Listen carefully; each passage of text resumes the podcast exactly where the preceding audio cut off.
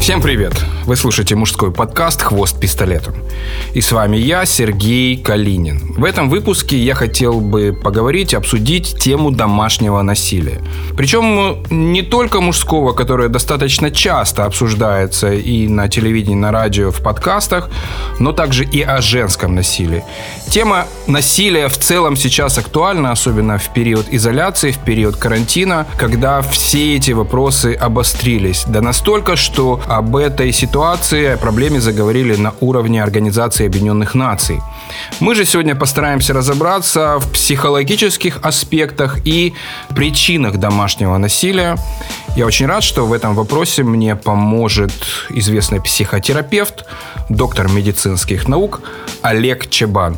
Здравствуйте. Здравствуйте, Сергей, здравствуйте. Сегодня мы поговорим о том, что такое физическое и психологическое насилие. Есть ли разница между мужским и женским насилием? Как вовремя распознать абьюзера и избежать токсичных отношений? И что делать, если вы попали в ловушку тирана? Также разберем скандал, в центре которого оказалась телеведущая Регина Тодоренко из-за своих высказываний о домашнем насилии. А за правильное настроение выпуска благодарю 15-летний односолодовый Глен Фидих Солера Резерв. Итак, э, тема такая многозначная, но для того, чтобы разбирать какие-то конкретные кейсы, давайте все-таки э, поймем, разберемся и расскажем слушателям, что с точки зрения э, психолога понимается под домашним насилием. Ну, в принципе, есть закон Украины, который очень четко впервые расписал, что такое домашнее насилие. В целом можно это свести к тому, что это насилие, которое происходит в зоне семьи, то есть в интимной области, причем включает несколько видов насилия. По-видимому, вы спросите, какие особенности физическое, сексуальное, психологическое, экономическое. Но впервые это описано, ну и перечислено там 15 а, субъектов этого насилия. То есть, как раньше считались вот муж-жена, вот это mm-hmm. насилие, или там жена-ребенок насилие, то сейчас уже представьте 15. То есть может быть неоформленный брак, может быть дедушка, может быть даже а, приемные родители и т.д. и т.п. То есть это действие, вот там очень интересный момент, действие или бездействие. Физическое действие, психологическое, экономическое действие или сексуальное действие в области семьи. Вот слово «семья», совместная зона проживания, она как бы ограничивает, что такое домашнее именно насилие. Ну, люди очень часто кидаются, во всяком случае, таким э, понятиями, терминологией насилия. В принципе, наверное, не до конца понимая, что это такое. А вот э, в семье какие-то скандалы. Вот ты насилие над личностью, ты проверяешь у меня смс ты смотришь, кто у меня как записан. Часто устанавливают несанкционированные какие-то программы для слежения. Можно ли сказать, что это относится тоже к, к насилию? Сергей, вот однозначно это уже насилие. Потому что ключевой момент насилия — это даже не физическое действие, ну, физическое действие, само собой, но и насколько это ущемляет права, достоинства личности. Вот вы процитировали как бы абстрактную женщину, ты устанавливаешь за мной. Это уже есть насилие. Контроль, постоянный контроль, люстрация переписок и так далее, и так далее. Это насилие. Если она получает от этого удовольствие, странную я сейчас сказал штуку, если почему, она получает почему от этого удовольствие, да, вот такое странное, ну, по-видимому, какой-то элемент мазохизма, тогда да. это уже не насилие. Но это если... будет у нас тема следующей программы, я думаю, про мазохизм. Ну, кстати, одно с другим очень часто соседствует. Очень и путают, я думаю, кстати, часто. Да, кстати, да, согласен. Но тут вот надо понимать, что момент унижения достоинства личности. Вот это ключевой момент, когда а, действие оценивается уже как насилие. Потому что можно тоже шлепнуть, и это воспримется как, ну, шлепнул ребенка по попе за то, что он там разбил вазу и так далее. А, но если ребенок после этого действует суицидальное действие, например, или за двойку, он лезет на крышу, то надо понимать, что эти шлепания с позиции родителя были оценены как ущемление достоинства личности, э, сверхбольшой стыд, как говорили самураи, потеря лица, за чем следует харакири, но в наших действиях, к сожалению, другие вещи, там суициды или увечья себя и тому подобное. Движемся дальше. Тема достаточно такая э, неоднозначная. Сексуальное насилие. То есть э, я так понимаю, что оно является частью в целом домашнего насилия. Что это такое? Вот с вашей точки зрения, как специалиста, когда один говорит, мне нужен три раза э, э в день секс, а другому нет. Или наоборот, э, кто-то э, жесткое физическое воздействие, а кому-то это не нравится, но приходится делать. То есть есть какое-то определение сексуального насилия? В том же законе, который я сегодня цитировал, есть описание сексуального насилия. Там ключевое слово – это слово «согласие».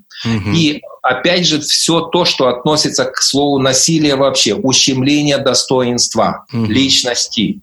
Вот если свести эти слова к слову секс, то получится, что а, одному надо три раза в день, а второй надо один раз в месяц, mm-hmm. может быть и насилием, и может быть не насилием. Если она ради семьи терпит это все, молчит об этом всем, становится тихонько фригидной, то, к сожалению, она создает для себя большую проблему. Но это тогда ставится под вопрос, насилие ли mm-hmm. это, а почему он может это даже реально спросить, а почему ты об этом молчал? Mm-hmm. То есть поэтому э, здесь очень важно, что она переживает, как это она воспринимает.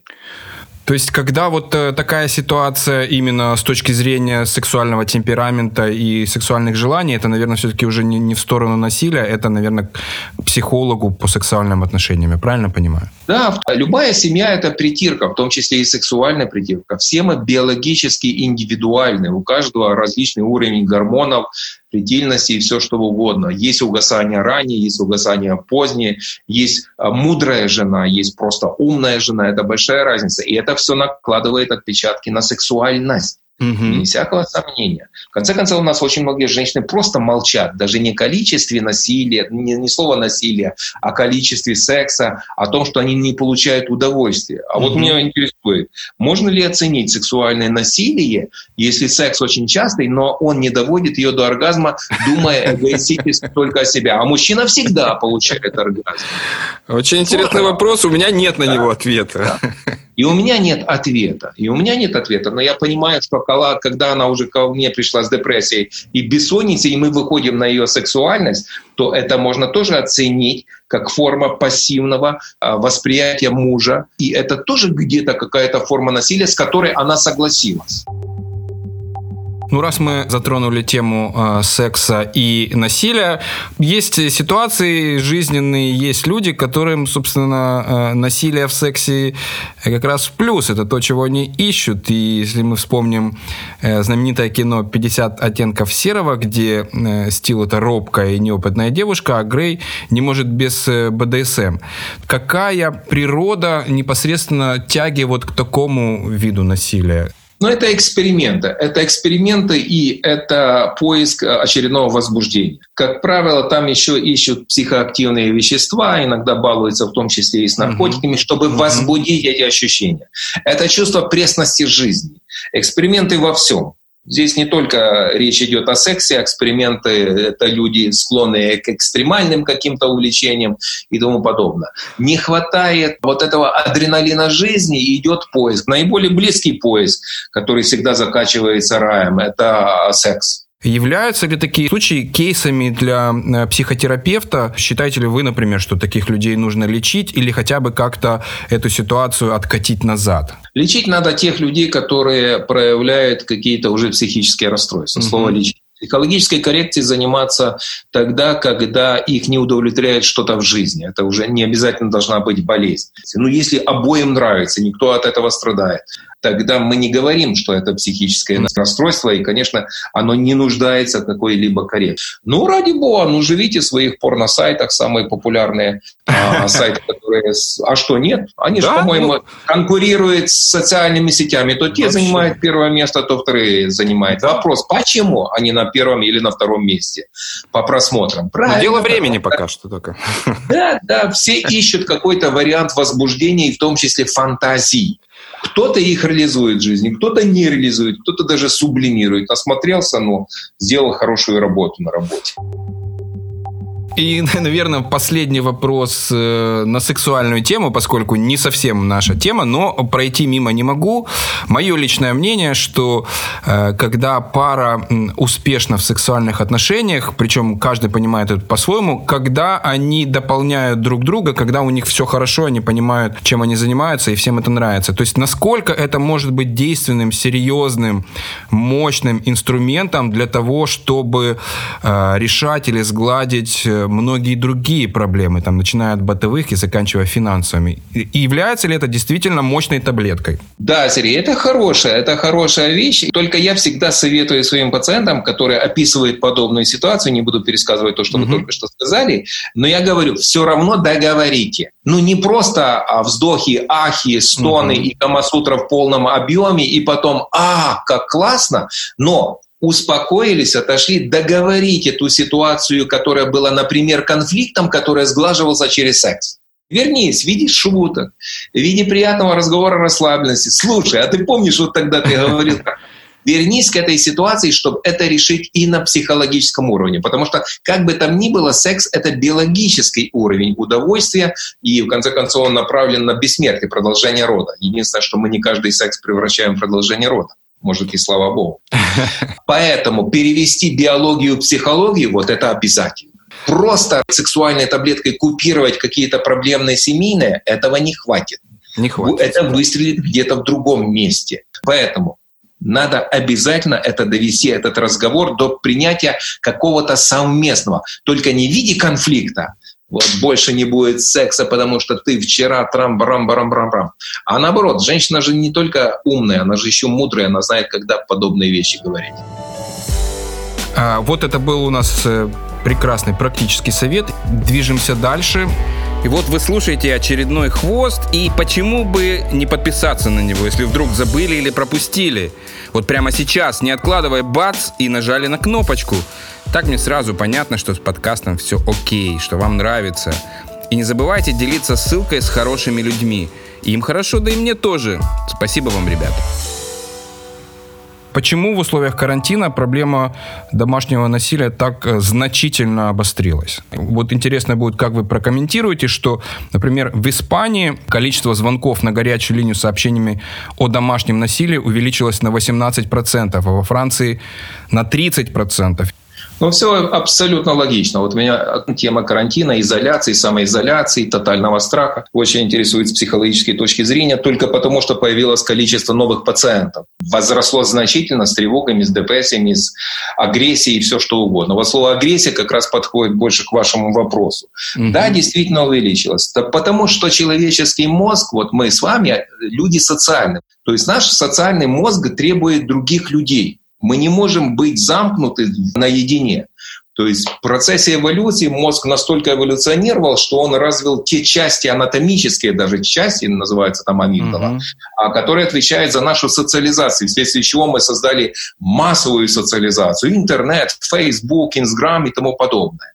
И вот представьте, что вот этот мозг, который работает на всю планету, и он растворяется каждый вечер в интернете или даже целый день, вдруг резко заголяет в жесткие рамки.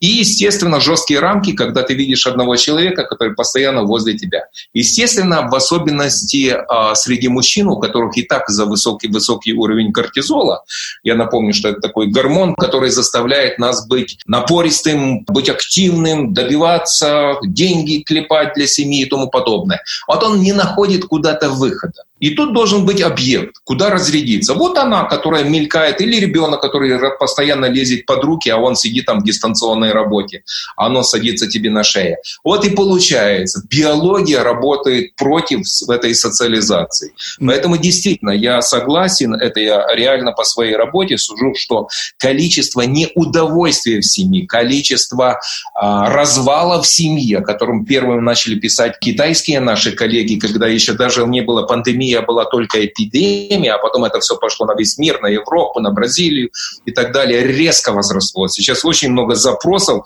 что происходит в нашей дружественной классной семье после того, что как нас беда свела, он потерял работу, я э, сижу дома, ребенок на шее и тому подобное. Что происходит, когда он на нас рычит и тому подобное. Количество агрессии возросло. Мужчины не могут себя реализовать. Но если вы говорите, что это вот химическая реакция, кортизол и все остальное, может, это как-то медикаментозно можно лечить? Не надо сводить все только к химии. Есть воспитание, которое контролирует эту химию. Есть этические нормы, которые мы принимаем в семье, гласные и негласные. Есть слово уважения, которое точно так же воспитывается. Поэтому просто говорить и кивать на COVID-19 и на химию в нашей голове, это было бы, мы, мы бы тогда не оторвались от животных которые, кстати, волки живут очень мирно. Я вот э, каждый вечер общаюсь с Ясоном Бадрице, может, вам известно этот человек. Да, слышал. Это очень крутой этолог, профессор из Грузии, который много лет прожил среди волков. Мы с ним дружны, и мы дискутируем, что можно перенять у волков и как люди оторвались от этой стаи. И он говорит, что там все очень четко структурировано, в отличие от людей. Очень четко структурировано даже подавляется репродуктивная функция бета-самцов, то есть не альфа-самца, который руководит стаей, хотя там матриархат больше. А у людей нет. У нас же равенство, у нас каждый должен быть реализован. И если принимаются на веру правила семьи, которые ты переносишь прежде всего от своих родителей. То, естественно, ты свои гормоны и свой кортизол контролируешь и удерживаешь. Mm-hmm. И думаешь, как, куда это выплеснется и почему жена обиделась. В следующий раз этого не сделаешь. Но, к сожалению, эта тема, большая тема воспитания. У нас уже нет времени воспитания. Я сужу по своих пациентах, нет времени на детей. Просто нет времени с ними разговаривать, не то что воспитывать. Мы попытались найти некие данные по нацполиции. Эти данные говорят, что 90% жертв домашнего насилия в Украине – это женщины. Вот вы сказали правильно, 90% это насилие мужчина на женщину, а получается, что 10 остальные. Очень большой пласт детей, угу. мамы, тети, дяди, дедушки, бабушки и так далее, то есть все немощные, которые могут принять на себя насилие и тому подобное. Но ситуации карантина и эти данные, как на мой взгляд, тоже не соответствуют. Дело в том, что надо понимать, когда происходит информация, распространяется информация о насилии. Тогда, когда, например, женщина может спокойно позвонить хотя бы или написать, и не думать, кто стоит за спиной и что за этим сейчас произойдет. А в ситуации карантина какая может быть свобода информирования? Да она там пискнуть не может. Да. Поэтому, а, естественно, я думаю, что не 90%, значительно больше. Большая тема, но мне кажется, сейчас еще большую тему я затрону. Это насилие не в отношении мужчины к женщине, а наоборот. И я вот э, нашел такую статистику. Бюро статистики Министерства юстиции США, по-моему, 2014 год провели опрос 400 тысяч семей, и как оказалось, что 38% жертв домашнего насилия оказались мужчины. И сначала журналисты подумали, кстати, что это ошибка, попросили э, перепроверьте, пожалуйста, и оказалось, что это правда.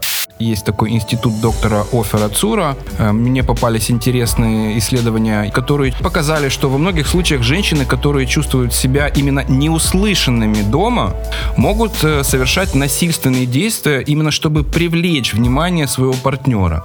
И при этом мужчины не считают насильственные действия, совершенные в отношении них э, женщинами-партнерами, женами, домашним насилием. И поэтому они реже сообщают о таком бытовом насилии со стороны своих э, партнеров из-за стыда, что их не посчитают мужественными, страха унижения со стороны полиции или сверстников, коллег.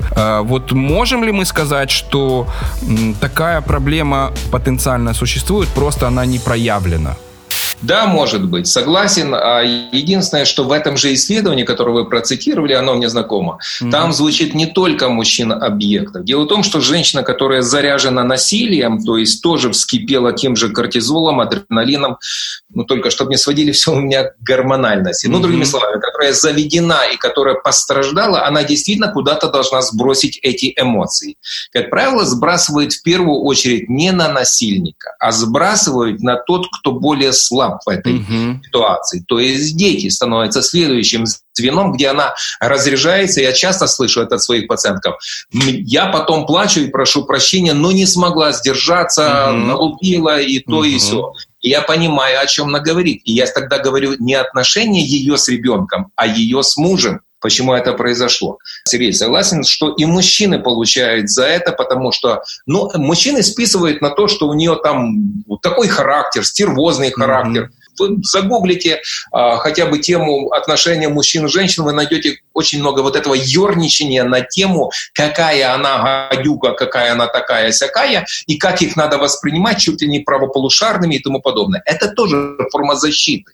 То есть это тоже форма защиты от того, что они получают дома. Поэтому я согласен, что мужчины сублимируют вот таким образом. Кто-то даже создает там замечательную открытку, которую начнут тиражировать много по интернету, какая она там плохая, всякая, глупая и тому подобное. Поэтому да, мужчины получают, но не системно, а в виде скорее вспышек.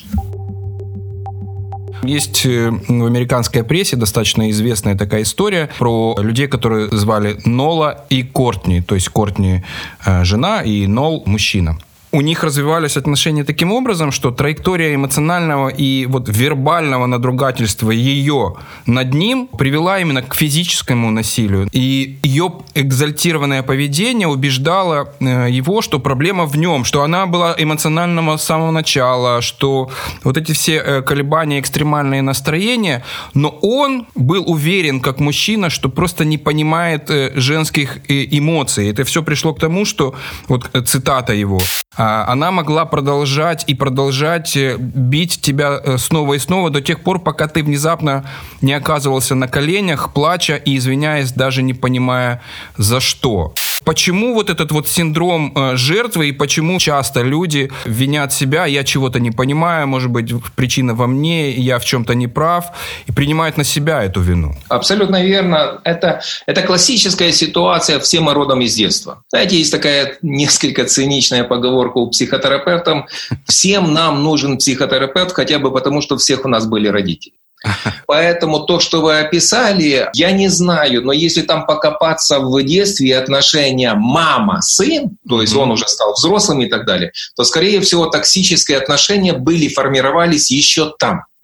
И там был принят единый правильный образ женщины, потому что первая наша женщина всех наших детей — это наша мама. А у мальчиков наша мама, а у, а у девочек наш отец.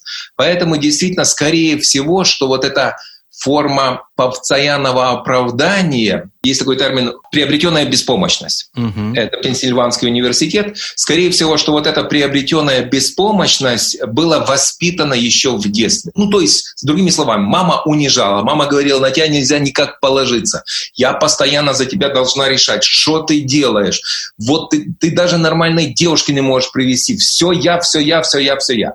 То есть она его не спустила настолько, что он первое он нашел жену в виде своей мамы и дальше продолжает своими действиями оправдываться перед мамой, хотя мамы уже нет.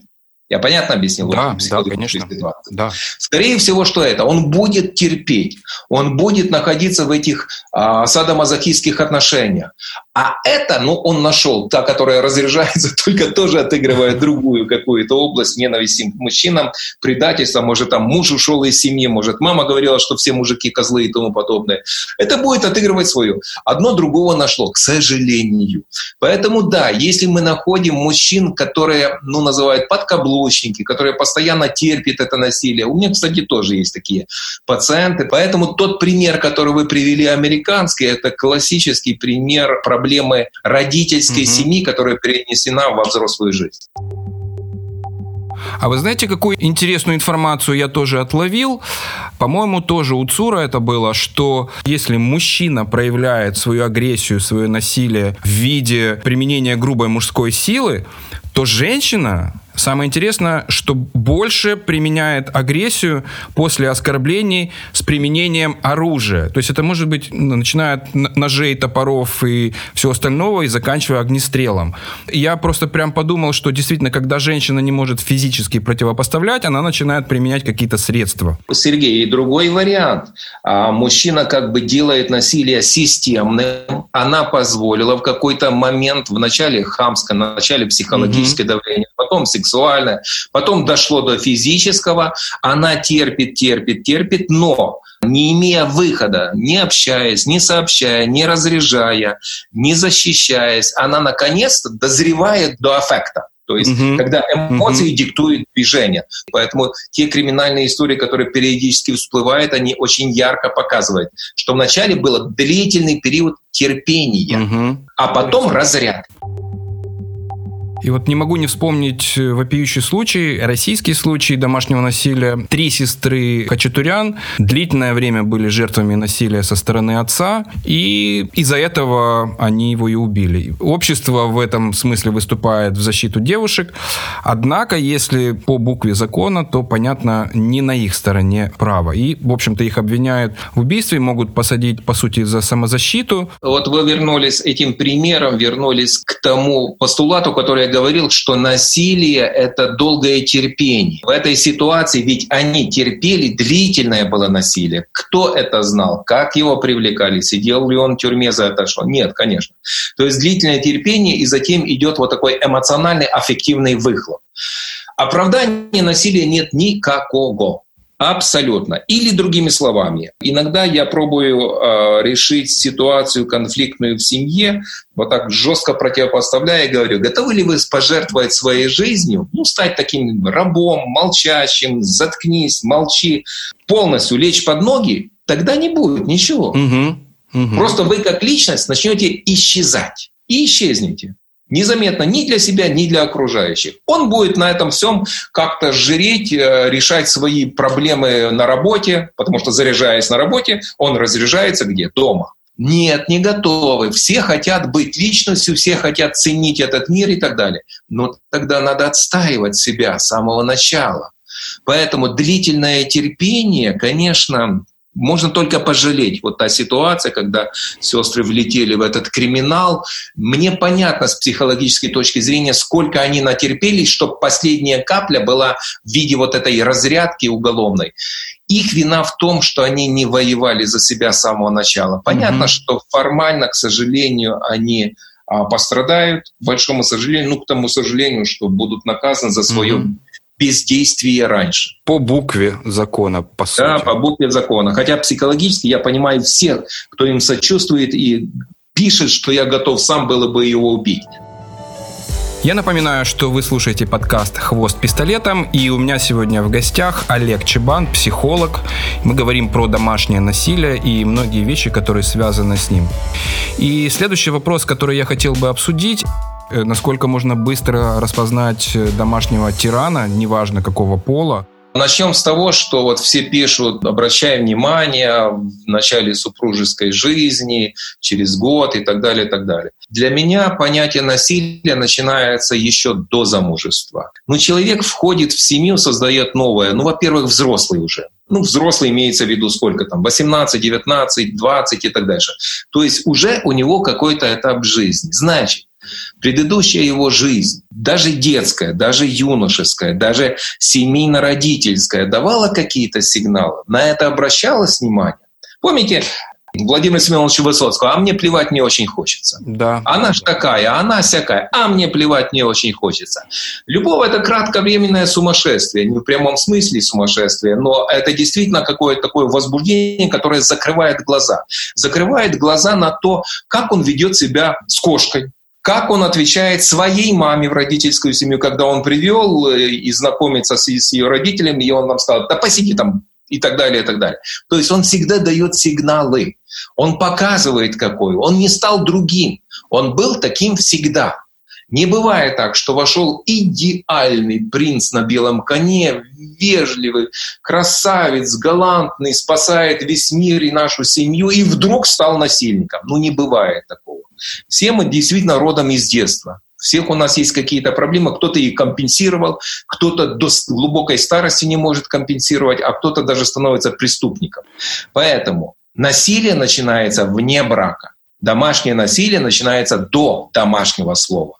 Я иногда разбираю ситуацию, она говорит, ну вот я помню, мы встречаемся с ним, еще замужества нет, и он пришел пьяный, нахамил, там что-то кому-то набил, осквернил и так далее, и так далее. Потом долго извинялся, я же поняла, что он тот... Да он уже показал, какой он, что он не контролирует ситуацию. Просто алкоголь снял эти тормоза, последние тормоза. Он не изменится. Он будет таким же. А дальше начинается семья, где начинается все а, не с физического насилия, начинается, как правило, с психологического насилия. Неформальная лексика, грубости, швырания, давление на мозги, твое место там, тише будь, молчать, сидеть и тому подобное. Здесь мужчина, здесь я решаю и тому подобное. За этим следуют другие формы. Экономическое насилие, угу. сексуальное, психологическое. Они все идут комплексом. Там, где есть психологическое насилие, там есть, как правило, сексуальное насилие. Все это тянет за собой экономическое насилие и, наконец, разрешается физическим насилием. Кстати, предвосхитили мой вопрос. Алкоголь, может ли он приводить к ухудшению вот этого психологического состояния и взрывам неконтролируемым? Сергей, вы же знаете ответ на этот вопрос. Говорите. «да», а я подтверждаю.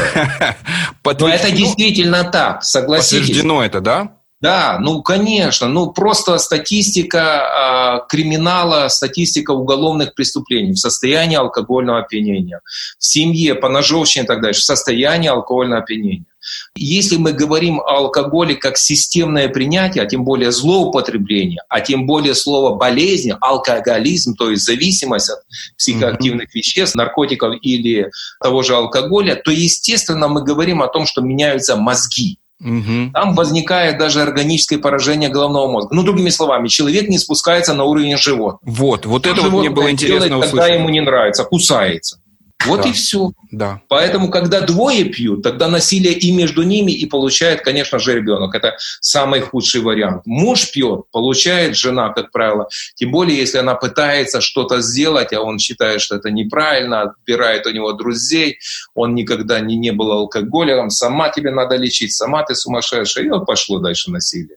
Да, алкоголь – это большой провокатор насилия, очень большой. Я недавно обсуждал тему вот этого подкаста со своей хорошей знакомой. Она искренне удивлялась, э, говорит, почему нельзя просто взять и разойтись? То есть не жалеть, не страдать. Взяли и закончили это все. Почему так не происходит часто? Или, может, я ошибаюсь, происходит часто? А, нет, как раз не происходит. Но говорила вам женщина, я же не знаю, с кем это разговариваю. Да, ну, знакомая. Сейчас только, только, вот, вот смотри, это хорошо, что вы сказали слово «знакомая», она мне не знакомая, вам знакомая, но я начинаю рисовать психологический портрет вот вашей знакомой. Только по одной фразе. А вы мне говорите, попадаю я или не попадаю. Mm-hmm, давайте. Скорее всего, что ваша знакомая – это женщина с достаточно а, хорошей силой воли. Это типичный пример myself. Это женщина, которая знает, что она хочет. Она ценит эту жизнь. Она проходила через какие-то изломы в своей судьбе, выжила, и теперь это ценит. И она ведет себя со всеми абсолютно наравне. Скажите, я попадаю или... Олег, это, это 10 из 10. Э, даже не 9, а 10. Это в точку. Я просто э, аплодирую мысленно, потому что не буду сейчас хлопать, чтобы не портить эфир. Но это прекрасно, прекрасно. Хорошо, Сергей, вы меня погладили, теперь продолжаем. Вот она охарактеризовала абсолютно нетипичную ситуацию. Так действуют и так говорят и действуют такие женщины. А теперь скажите мне, все наши женщины такие? Нет. Нет. Я когда разбираю эту ситуацию и говорю, ну он же вот пьяный вас избил, но вы же были там, ну зачем вам это все? Ну вам родственники помогут экономически, потому что очень много вопросов. Это первое дети, а второе кто будет кормить семью и тому mm-hmm. подобное. И она мне говорит очень такую интересную штуку, а над которой, если задуматься, то можно найти там определенную такую подсознательную логику. Она говорит, понимаете, вот он дрянь человек, вот изменяет, это тоже форма насилия, когда на стороне изменяют и тому подобное. А, возвращается такой, всякой, грубит мне, на ребенка наорал, ребенок пришла мне, я едва успокоила и так далее. Но вот он ложится ко мне, ложится. Сейчас не о сексе речь. Да. Он просто ложимся. И я чувствую, что вот я хочу, чтобы этот защитник был. Ну, это функция собаки вот в нужный момент, скорее всего, она делегирует ему то, что он примет на себя удар бандитов, разметает и положит свою жизнь под ноги нашей семье, чтобы спасти всех нас. И она не может пройти. То есть она не выросла до того уровня, как ваша знакомая, подруга и тому подобное. Она не, не выросла к этому. И большинство, к сожалению, большинство женщин такие – Я видел ребенка, которого забирали правоохранительные органы в семье, где мать алкоголичка. Там черти что делалось в этой семье. И я, я радовался, что наконец этого ребенка забирают с этой семьи, потому что это было просто увечье. Но я не забуду, как этот ребенок плакал, цепляясь за маму, оставьте мне мою маму. На голову это не одеть это подсознательные вещи. Точно так же, когда мы создаем семью, мы создаем и сознательно, и подсознательно. Всегда женщина ищет слово «безопасность» в первую очередь, а потом уже пошел принц, деньги, развлечения и все что угодно. Поэтому очень много женщин у нас чувствует вот эту собственную беспомощность. Что угу. я без него? Угу. Это и покрывает, и не делает следующего шага, и терпит это все. К большому сожалению хотел бы обсудить синдром жертвы. Насколько я понимаю, это тот самый стокгольмский синдром. Как часто встречается он среди жертв домашнего насилия и можно ли как-то от него избавиться? Вот такой мой вопрос. Хороший вопрос, потому что стокгольмский синдром, он периодически всплывает в связи с этими всеми террористическими захватами, но угу. он распространяется и на семейные отношения. То есть это корректно говорить, да? Да, корректно говорить.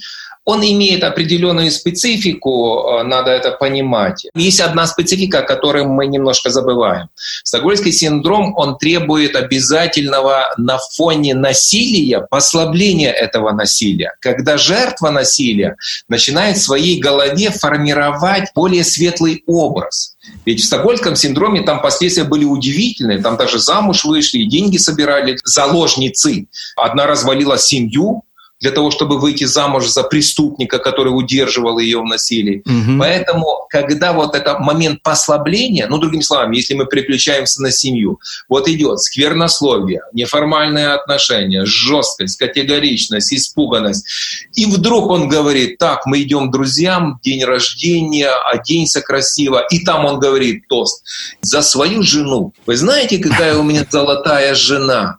Вы даже не представляете, я бы здесь не был, если бы меня не было. Вы можете представить, что она чувствует? Но только что он говорил такая сякая, что ты там курица собираешься и тому подобное. И вдруг он говорит эти слова. Поэтому, когда есть вот этот тотальный пресс в виде сексуального насилия, там, экономического насилия, и вдруг послабление, слова, цветы, при друзьях, классный парень и так далее и тому подобное по отношению к друзьям.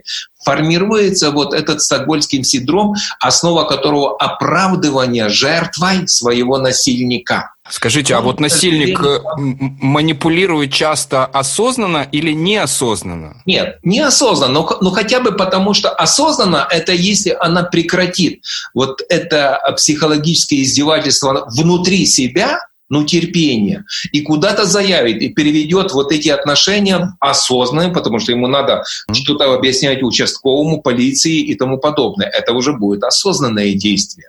Mm-hmm. Поэтому формирование Сагольского синдрома и проживание в нем — это неосознанное действие. И ему удобно, и она, ну, что называется, инкапсулируется, вот создает такую защитную капсулу вот этой травмы, которую она несет. Травма осталась, психологическое насилие, но она в определенной капсуле. Да, она может где-то выстрелить, но вопрос когда. Так жизнь вся может пройти.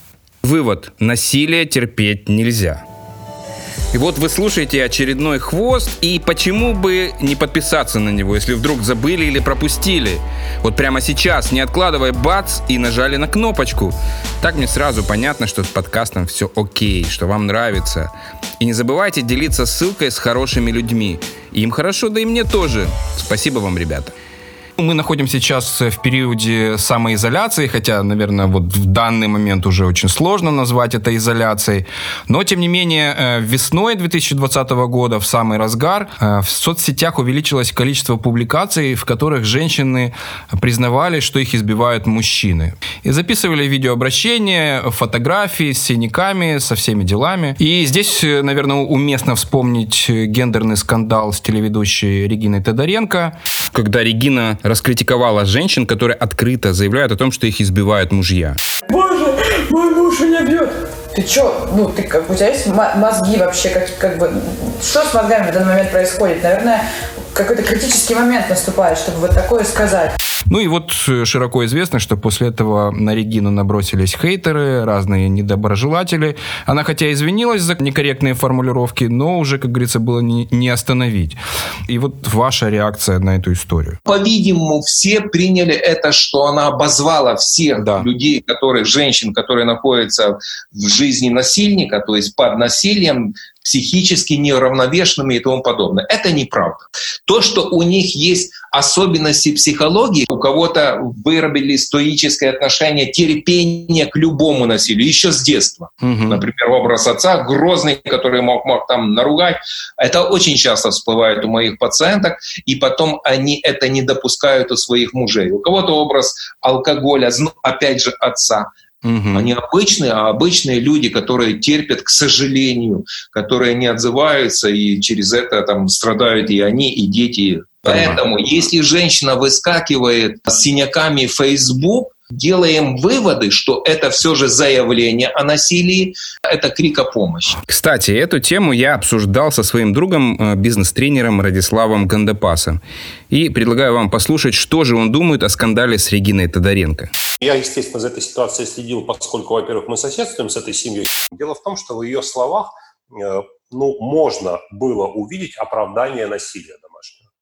Это сейчас сильно не в тренде. Сейчас в тренде э, пресечения домашнего насилия.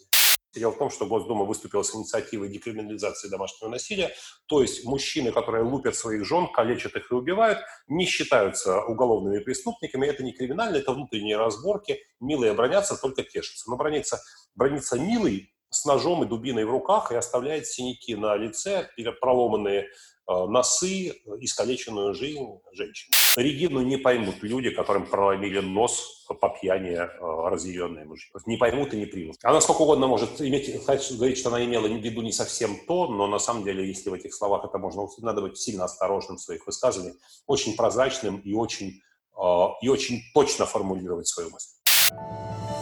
Я напоминаю, что вы слушаете подкаст «Хвост пистолетом», и у меня сегодня в гостях Олег Чебан, психолог. Мы говорим про домашнее насилие, и если мы говорим о том, что человек пытается вырваться из э, токсичных отношений, каким должен быть первый шаг, ну, помимо признания самого факта, да, того, что это насилие есть? Вот что делать, куда обращаться? Ну, во-первых, никогда не быть самим собой своей проблеме, потому что там логика исчезает. А, я тоже говорил, что а, те, кто терпит насилие, они могут формировать Стокгольмский синдром. Это оправдывание насилия. Угу. Они могут просто терпеть насилие, потому что, ну, а, женщина — это терпение. Так говорила моя бабушка, и мама говорила, и так далее, что все перетрется.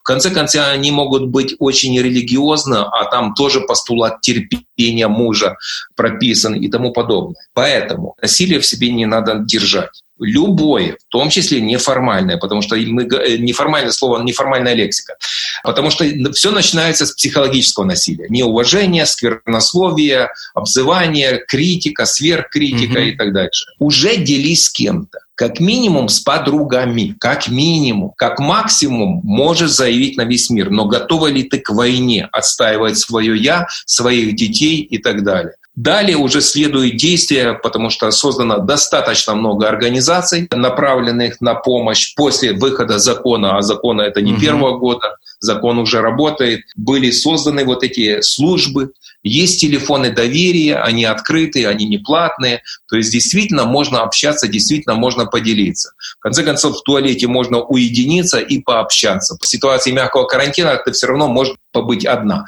Значит, поделись, не держи это в себе. Вряд ли можно что-то придумать в голове, которое заряжено обидой. Обида — это эмоция. Угу. Там, где очень много эмоций, очень мало логики. Действовать надо на спокойную голову. Тогда верься другим спокойным головам, твоих подруг, того сообщества, той группы, которую вы найдете, буквально загуглив тему а, насилия в семье, вы найдете интернет-группы, которые делятся, что, ко, кто, как, кто-то обращался к его родителям, потому mm-hmm. что они значимы для него. И а, мама там умная подействовала на него, оправдала. Кто, кто-то умно подействовал через друзей на работе, потому что, оказывается, они более значимы, чем глупая, в кавычках, жена и так далее и тому подобное. Кто-то манипулировал манипулировал даже детьми, которых он очень любит. Такое тоже бывает. Поэтому форм очень много. Главное, не сдерживать это в себе. И не дай бог терпеть уже физического насилия. Когда идет физическое насилие, ну, это иногда доходит до угроз жизни, ну, здесь уже последняя инстанция — это полиция. А вот э, очень интересное замечание, как-то даже не думал об этом. Центры или вот линии психологической помощи. Очень многие люди скептично относятся вот к каким-то таким бесплатным пирожкам, потому что бесплатное, как правило, не очень качественно, не очень хорошее. Как вы в целом оцениваете их качество работы и насколько действительно для людей это может являться серьезным подспорьем? Я не хочу сказать, что там сидят очень крутые психологи, которые mm-hmm. оторвались от частной частной практики mm-hmm. и решили положить свою жизнь, свою работу на такие альтруистические действия. Но хотя бы эти психологи, социальные работники оперируют уже собранными фактами. Mm-hmm. То есть то, что действовал, как надо работать, mm-hmm. и когда надо говорить «стоп», уже не с нами надо говорить, а немедленно вызываем полицию или еще там какие-то mm-hmm. действия. Стоит, Сергей, обязательно стоит обращаться в эти службы. У них уже есть опыт. Есть еще одна штука, которую мы забываем. Если ты выговариваешь катарсис эффект, ты освобождаешься, ты снимаешь это напряжение, ты уже поделился этим с кем-то, и ты понимаешь, что кто-то тоже об этом знает, и уже хоть что-то думает, куда-то записал и что-то советует. Поэтому всегда надо действовать, звонить, угу. стучаться, писать им. Это работает мы приходим к такой ситуации, что людям удалось разойтись и прервать вот эти токсичные отношения. Очень важный вопрос, как снова не попасть и не наступить на те же самые грабли? Ой, Сложный, Сергей, очень сложный вопрос. Дело в том, что мы начинали с чего? Что мы все родом из детства, и мы наши отношения, в том числе гендерные, тянем с детства, как модели. Поэтому понятно, что разорвав токсическое отношение, можно найти опять токсическое отношение.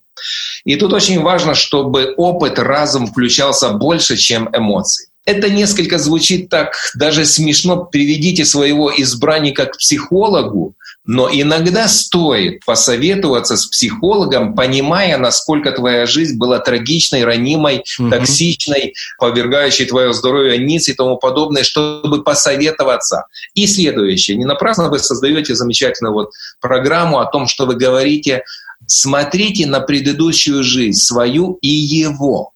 Мы начинали с чего? Что насильник не появляется в один момент, он не свалился с Луны, он был насильником по отношению к своей маме, по отношению к кошке, которая проходила через дорогу, он ее копнул, по да. отношению к ребенку, на которого он гавкнул на ваших глазах.